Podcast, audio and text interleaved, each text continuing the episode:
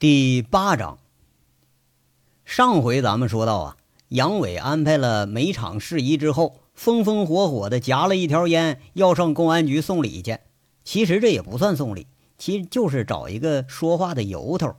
但是对于说当什么警察什么的，那周玉慧想来想去也理解不了，他更也不会相信，就当杨伟在这胡扯一乐呵了。但是杨伟他可以有自己的想法。虽然说仓促之间不太成熟吧，但有些匪夷所思的想法还是一个挨着一个涌上了心头。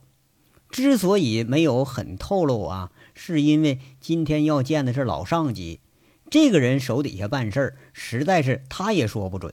不但说办事儿啊，就这人他都说不太准。这个人实在是咱就不说也行了。杨伟这糊里糊涂的一生，有过愧疚的一共就有俩人。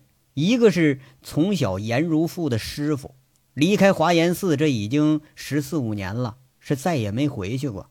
不是不想回去，实在是没有脸回去，在师傅的坟头上去磕个头。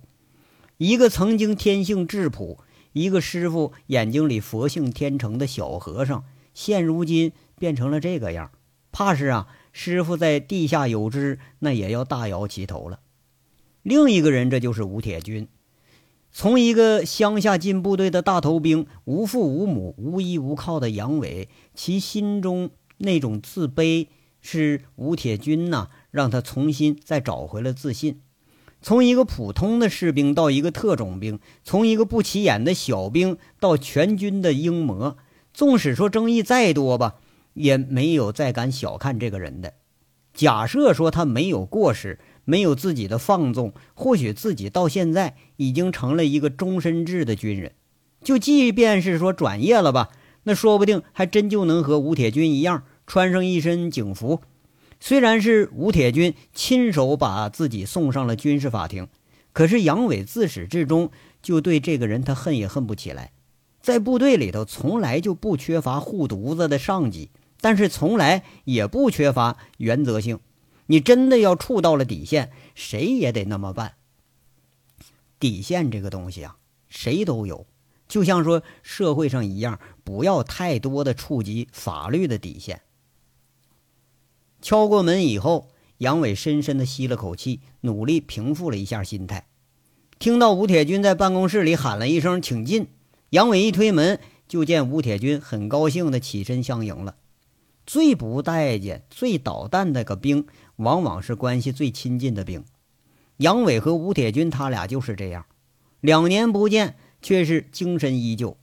这个办公室还是原来那个样，除了严肃还是严肃，红桌子黑沙发没什么改变，唯一改变的就是吴铁军很难得的笑脸，他笑吟吟的。吴铁军一落座，杨伟绕着吴铁军看，看着吴铁军诧异不已的问：“看什么看呢？没见过呀？”啊，那什么，我看看你长白头发没有？哎呦，你这挺春风得意的啊，染过了吧？杨伟在那一边笑啊，一边嘴里就没好话。我为什么长白头发呀？吴铁军很诧异的问一句。杨伟这鬼精灵啊，一眼就看出来自己还真就染过头发了。嘿呀，两年多都没提一把，你不犯愁啊？杨伟在这血笑着。吴铁军一听。听杨伟又在取笑他，没好气儿说了：“你有话说话啊，没话给我滚远点儿。中午你嫂子请你吃饭，没事儿你找他拉家常去吧，少跟我在这胡咧咧。要说再打捣蛋，那也是自己带出来的兵，估计来之前吴铁军都已经安排好了。不过杨伟可不是叙旧来了，那胳膊肘子支在吴铁军办公桌上，嘿嘿傻笑着：“哼，有话谁说没话呢？”我来看看你，哎，我还给你买了条烟呢。你看，吴铁军接过杨伟递过的烟，两眼里头全是诧异，挺奇怪的说着：“哎呀，不错呀，你长进了，知道孝敬队长了。以前你可净从我这儿拿东西来的。”说着说着，自己动手就拆包装。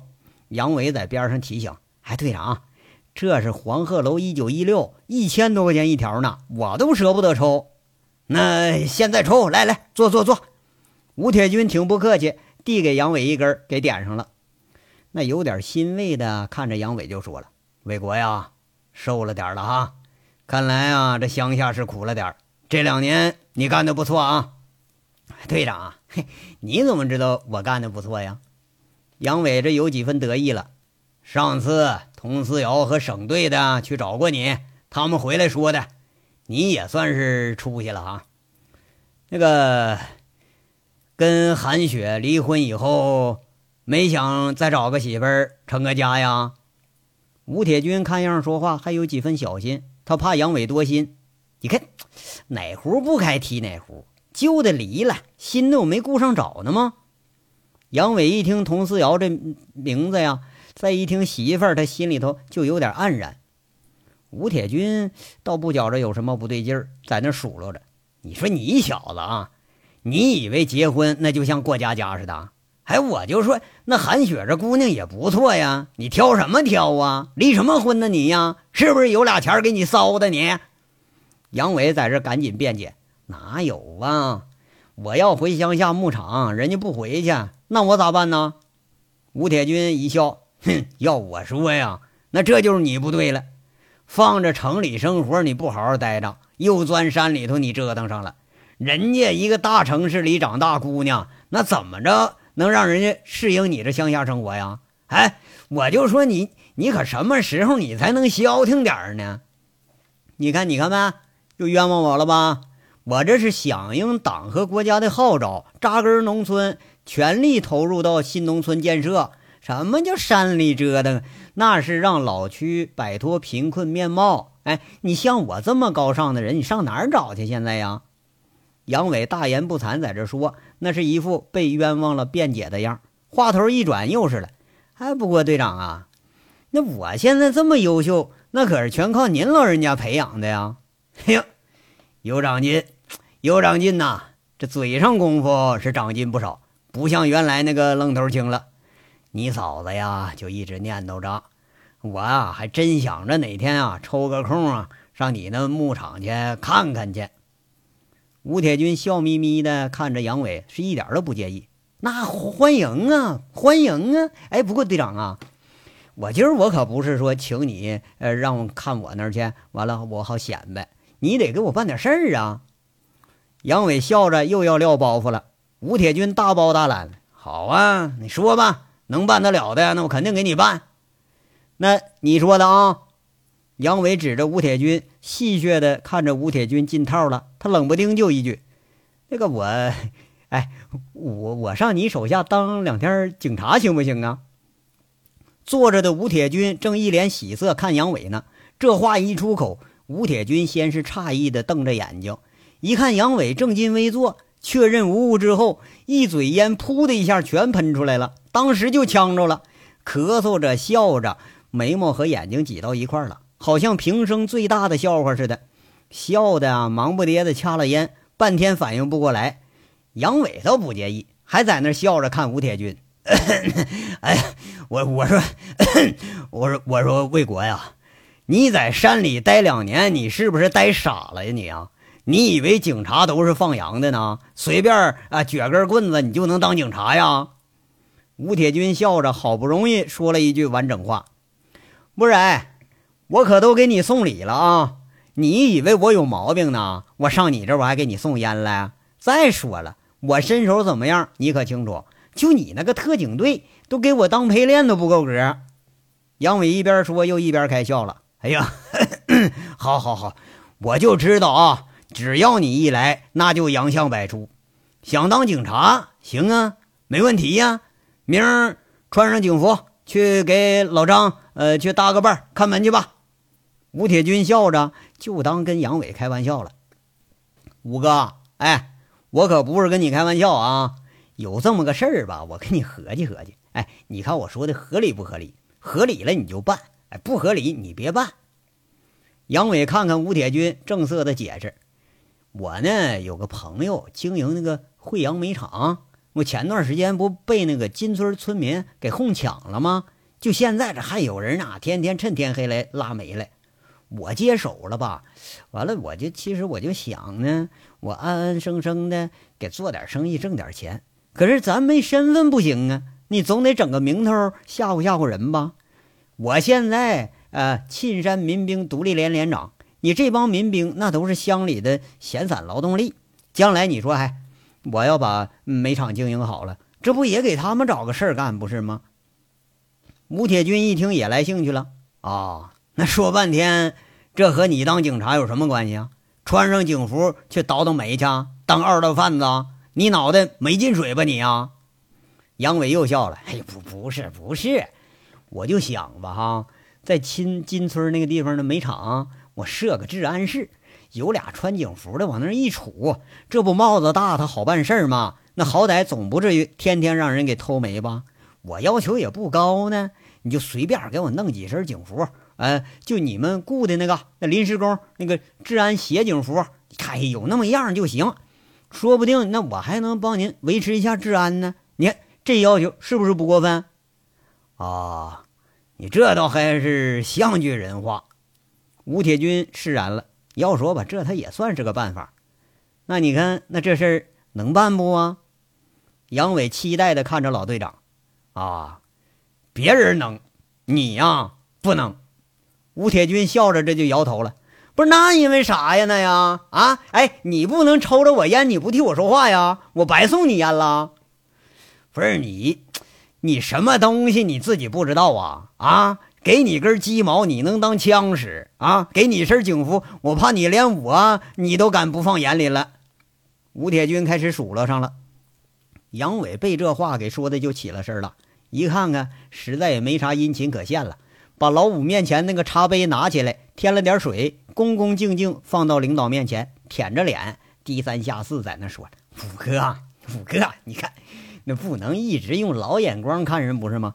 我现在我都是沁山应急救援民兵连长了，不信你打电话，你问沁山武装部，我们民兵应急救援一共出勤十好几次，护林防火、抗旱保收，我们给国家和地方挽回经济损失都好几十万。哎，现在已经成了一支屡建功勋的队伍了，说不定将来那就是保家卫国的正义之师呢。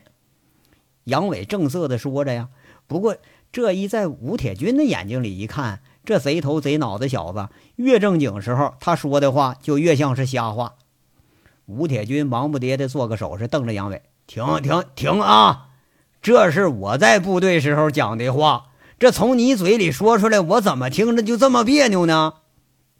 杨伟嘿嘿一笑，没脸没皮还在那笑，求告着吴铁军，而且他知道。舔着脸求到吴铁军实在没招时候，他就能松口。不过这次吴铁军一点都不松口，反正就一句话：“哎，你就不能办。”估计吴铁军呢是太过了解杨伟这性子了，就怕他呀扣个帽子又不办正经事儿去。说着说着话呀，说的杨伟这回有点毛了，瞪着眼睛生气了：“切，你把那烟还我啊！白给你说这么多好话了，你急什么急呀？”我还话没说完呢，我说你不能办，我没说你的人不能办呢。啊，我不能给你办，那不代表谁都不能给你办吧？吴铁军神神秘秘的笑了笑，故意开始卖关子了。哎呀，哎，有戏哈！哎，我说队长，你说这话啥意思啊？杨伟一下就来劲儿了。吴铁军看着杨伟是一脸急色，胃口也给吊差不多了，这才开口解释。哎呀。要说这事儿吧，他也不是不行。全市警力呢一直就不足，每年都得招聘大量的临时工、合同工，甚至直接从保安中队呀抽点人手。不过你这身份不行啊，你这个二劳人员，你让人家怎么给你进档案呢？这不是说我不帮你啊。两年前我见你的时候，我就想过，实在不行，你回来你就给我当司机得了，趁我上台呢。给你转到哪个事业编制单位，给你找个饭碗去。不过你小子那耍的比我好啊，我瞎操心了。哎，你说你这身份，什么地方都能去，你还就是不能当警察。我要把你招进治安警察队伍里，我脸红不红啊？那就我脸不红，你自己你不觉得脸红啊？不是五哥，哎，你别当官当的，你说话也挺官僚的啊。明说不行啊！什么玩意儿脸红不红的？你见过我脸红啊？杨伟是丝毫不觉得他自己脸红。哎呀，哎呀，你就是没脸没皮呀！你当然你是不红了。吴铁军笑着手指点点，又说了：“我这意思呢，这个治安室吧可以设啊，但是你得给我找个没有案底的人牵头啊。牵头的没案底，手底下的人有点小毛病，那倒也不是什么事儿。而且吧，这事儿呢不能我开口啊，你屁大点个事儿都让局长替你办呐，我管得过来吗？我，那那我咋办呢？”杨伟当时就诧异了。我好像听说你跟皮爱军关系不错呀，金村这一片啊，接在他那个辖区里了。如果说建治安室，直接挂到派出所就得了。派出所管理吗？不会说那么规范，偶尔有个什么小毛病，这也允许呀。大不了你们犯点错啊，将来都把你们给开除了，不就完了吗？这事儿那不通过局里就能办。吴铁军淡淡的给分析，好像是自言自语似的。哎，看着杨伟愣着神听，却是止住话题了，挺奇怪的问：“那剩下的事还用我告你呀？”啊啊啊，明白了，行贿行错地方了，是吧？直接找老皮就行，是不是这意思？杨伟当时恍然大悟了。对喽，嘿，找我可办不了，但找他能办呢。这些小事我也管不着，哎，我就知道，我也装不知道，这总行了吧？这个烟呢，你送都送了，就别想拿回去了。难得你送我一回东西。吴铁军血笑着把烟就放自己抽屉里了。看来啊，这也不是个什么难事儿有领导这么一说话，杨伟倒放心了，起身这就要走，嘴里说了：“嗯，那行，那我找老皮去。队长啊，那你给老皮打个电话啊。”哎，你等会儿。吴铁军当时脸色就变了，喊了一声，把杨伟就给杵在当地了。杨伟一回头，就见吴铁军起身了，踱步过来，拍拍杨伟的肩膀，和杨伟并肩坐到沙发上，小心翼翼地说着：“哎，你这次回来是不是冲着王启柱和邱明军的死来的？他们是你什么人呢？”吴刚，这事儿你也知道啊？杨伟心下一惊，一直就装着跟没事人似的，不知道这老队长是怎么看出来了。哼。王启柱啊，是经营惠阳煤厂的主要经营者，邱明军是他的跟班，俩人一起出的事儿。你现在又回来接手这个煤厂，你是不是觉着我这智商有问题啊？连这点事儿我都想不到。吴铁军笑着说着，好像啊没有怎么太责备。嗨，不不不，那哪能呢？杨伟笑着在这琢磨这话该怎么说。他顿了顿，说了。他们呐是我的难兄难弟，我流落到凤城的时候是他们收留了我，现在这俩人都死了，还有一个昏迷着，剩下的呀俩人都是受伤，这都我朋友，煤厂经营不下去了，我回来就帮他们支撑一段时间。吴铁军跟他说着：“魏国呀，王启柱和裘明军呢，现在已经属于被杀无疑了啊。”这个刑侦大队六组已经呃列为一号要案去侦破了，但这个手法呢，应该是惯犯或者老手，刘灿作案的可能性很大。如果说有人要谋夺这个煤场的话，那么这儿可就是险地了。哎呀，五哥，你这也太长他人志气了！我要经营着，我还怕他们收拾我呀？杨伟很不屑地说着。吴铁军赶紧说。嗨呀，我不是担心别人收拾你，我是怕你把别人给怎么着了。杨伟一听这话，开始傻笑了。人家吴铁军这句话可是实话。你呢，现在能想到说建个治安室，维持正常经营秩序，这说明你动脑筋了，不像以前呐，动不动就跟人家动手动枪的。看来这几年啊，你也成长了，这点呢，我支持你。遇事要冷静，从大局着想。你现在也是有家有业的人了，不能和以前一样胡混了啊！那煤厂现在是个好生意，好好干着，攒点家底儿，后半辈子你就不用愁了。吴铁军是语重心长的说着。杨伟开始了：“哎，不是，还你了解我呀？那个这次你怎么就这么放心呢？你不怕我去给我兄弟报仇去？”哼，你把你自己看的也太高了吧！你要有本事找出这个凶手来，那我们还省事了呢。吴铁军却是不以为然的笑了笑，说着：“明告你吧，我看王启柱这个案子啊，悬，八成就是个悬案。现代的侦查手段呐，这能力也是有限的。这种杀人案有时候不得不等着下一次类似的案件发生，或者嫌疑人自露马脚之后，那才有可能绳之以法。什么报仇不报仇的呀？这都什么年代了，还想这些呀？”抓人拿人，这都是警察的事儿。上次你在狼山受伤，你嫂子埋怨我一年多，总觉着对不起你。以后这事儿啊，还是别掺和了啊！天网恢恢，这帮人啊，他逃不了。你把煤厂经营好了，老老实实过日子，比什么都强。王启柱一死，就有案子也是石沉海底了。不管他原来有什么事儿，都和你无关了。吴铁军说这话，一半是劝慰，一半是隐晦，估计这是旁敲侧击呢。啊，没问题，我现在是商人。哎哎，对了，五哥，你有钱没有啊？杨伟啊，随随口说了一句话，好像是在岔开话题呢。怎么着，又想借钱呢？哎不是不是，什么呀？这都是，我现在这农业大户，我用管你借钱呢？我问你现在有钱没？你不买房子，不买车，不买其他什么东西啊？你没钱呢，我借给你呀。杨伟瞪着眼睛看着吴铁军，开始摆上谱了。我我为啥要跟你借钱呢？吴铁军诧异了。哎呀，我当了几年大头兵，津贴钱连喝酒都不够，还老跟你借，那是不是还有没还的呀？你好歹你朝我借回钱，我多少我找回点面子。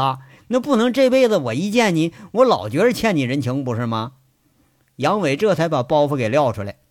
吴铁军随口爆出一阵大笑，看着杨伟玩味的说着：“哼，想得美！这人情我得让你一直欠着，要不我还能指挥得动你呀？没门！告诉你，我就借，我也不借你的。”这俩人扯起来，倒也真是没边没样了。吴铁军。倒也真的就是关照小兄弟，此令很隐晦的给皮爱军打了个电话，说是啊有战友要办点小事让皮爱军帮衬点儿。杨伟一看这事儿十有八九能成，干脆不走了。俩人越扯越热乎。吴铁军好像从来就没这么爽朗的笑过了，说着也跟杨伟开始没谱了，就着茶水，抽着烟，学着在部队的时候大摆龙门阵。一直到文宣梅打电话，才想起来，一这一家人要跟杨伟吃饭呢。杨伟一听也毛了，一拍大长腿，坏他妈腿的了，把周玉慧还扔楼下呢。这忙不迭开始往楼下跑。等把这个周玉慧送回去，交到景瑞霞手里头，杨伟马不停蹄回来，跟吴铁军一家子来吃饭。吃完饭，马不停蹄把在家里午休的皮爱军给找着了，打了一通嘴官司。这个皮爱军那是武局长一手提拔起来的，本来怕煤厂的事儿啊再牵涉到自己，他想置身事外。你这下不行了，你是可是呢，他不行归不行，还不想担事儿啊。他把杨伟就给推到了锦绣派出所。杨伟是一点不客气啊啊，那还真就把这个局长啊、分局长这话就当了令箭了，又跟派出所的开始打嘴官司。这地方吧。这个官司比较好打，那分局副局长说话了，是不是？其实这就等于说这事儿能办，那就看你怎么办。不过呢，最终这得落到派出所里头。现任的锦绣派出所所长，据皮爱军介绍呢，姓闪，名勇，是从阳明县调过来的，能调到市区当这么个有油水的所长，杨伟估计那不是个等闲人物，好歹市里头他得有几分关系啊。那一见面是果不其然呐，这所长四十多岁，白面无须，将军肚子可不小，拉着个脸，那国字大脸，愣给你抻成了一个月字儿，就像是进门啊，杨伟就欠人家八百吊似的。再一听杨伟说这事儿，估计是觉着自己这权威有点被人给蔑视了，一直就说东说西的，一会儿说那什么啊，警力很充实，暂时不需要人，一会儿的说什么政审那得过关。啊，一会儿又要说了，那治安协警啊，得培训，得考核，嗯，怎么着，反正我就不答应你，就是不痛快。一直到杨伟是心领神会，悄悄往他兜里塞五千块钱。这所长一拍杨伟塞过来这个信封，感觉信封嗯挺厚，可以。再看杨伟，那就是一副诚恳的笑容了。哎，这家伙琢磨，这个钱你敢不敢收呢？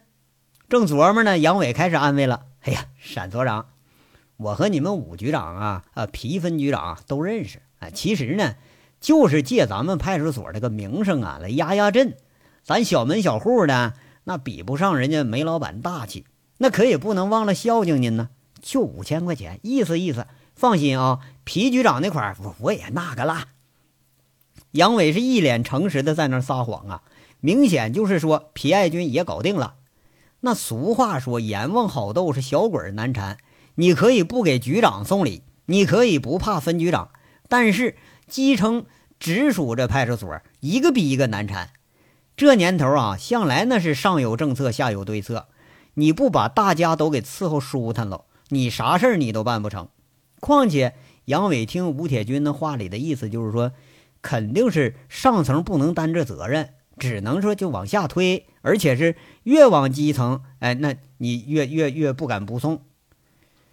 哎呀，我说小同志啊。养养什么？哎呀，这个就不太合适了啊！都是熟人嘛，又是分局长安排的。闪所长这功夫他有点不好意思了，手拍着钱往回推。那信封啊，要是说厚度不够的话，那可就不是推了，那就开始往回扔了。哎，你看，闪所长，你要不收，我这心里我这实在是不踏实，是不是？现在办事那能缺了这道手续吗？杨伟干脆拉开抽屉，直接放所长办公桌里了，摁着在那说着：“别客气啊，让别人看着说闲话。你看那要那样，我可就更对不起您了。”沈所长嘴里客气着，心里可是乐开花了。哎，再就没强行推让，一看这年轻人挺懂事啊，好感这增加几分。俩人闲扯几句，就扯到了治安室上。这闪所长啊，就建建议：“呃，小杨啊。”你们准备配几个治安员呐？那个，那越多越好。杨伟傻不愣登说一句，把这闪所长给逗笑了。呃，我这个丑话我可说前头啊，要有违法乱纪出格的事情，我可包不住你呀。该开除的要开除，该法办的要法办呐。这个治安员和警察可不一样，那可是没有什么编制啊，也不需要通过上头。沈所长估计这要打预防针那意思说了好处吧，反正我是拿了，那黑锅呢，你你自己背去。哎，没问题，那还用说了？谁要犯错误了哈，我给您直接把他送来。杨伟大包大揽了，哈哈，呃，这就好啊。那个还有个事情啊，一般情况下嘛，啊，要建治安室呢，或者建这个治安报警点啊，啊，所里是要补助补助的。这个警牌啊，警用标识，还有你们的警服，还有协警人员的工资补助啊。山勇这话这会儿可是客气多了。想想这平时招个人，你还得费半天脑筋呢。啊，这一个顺水人情，哎，买了五千块钱，总得给人家你多办点事儿，不是吗？杨伟当时一副大惊失色表情，就说了：“嘿嘿，等会儿，山所长，你这些事您老人家操什么心呢？”有什么情况，我马上来汇报。您有什么安排，我们一切服从上级领导。什么工资啊，什么补助，不要不要啊，我们都自费。那个，我知道你们派出所经费挺紧张，我们怎么能好意思给您添麻烦吗？这样，看来杨伟这两年是没没白给那个乡一级领导打交道，那客气话现在会说了，一说一套一套的。哎呀，哈哈哈，这就好嘛。闪所长一听，哎。新招的人都不占所里开支，哎，这下更开心了，摆摆手说了：“啊，那个楼下左手第二间啊，找刘指导员填填表，明天领警服啊，我给你五个指标，改天把人领过来啊，所里要统一培训培训。”杨伟心里一顿狂喜，不过刚走两步回头了，又舔着脸笑着说了：“ 沈所长，给十个行不？我那儿全是棒小伙子。”好多都参加过森林救火呀，万一你说你有什么突发情况，我们也能给你壮壮声势，不是吗？那所长一脸诧异看着杨伟，心里头都就有点嘀咕了：这个当治安员、协警，他不是啥好活啊！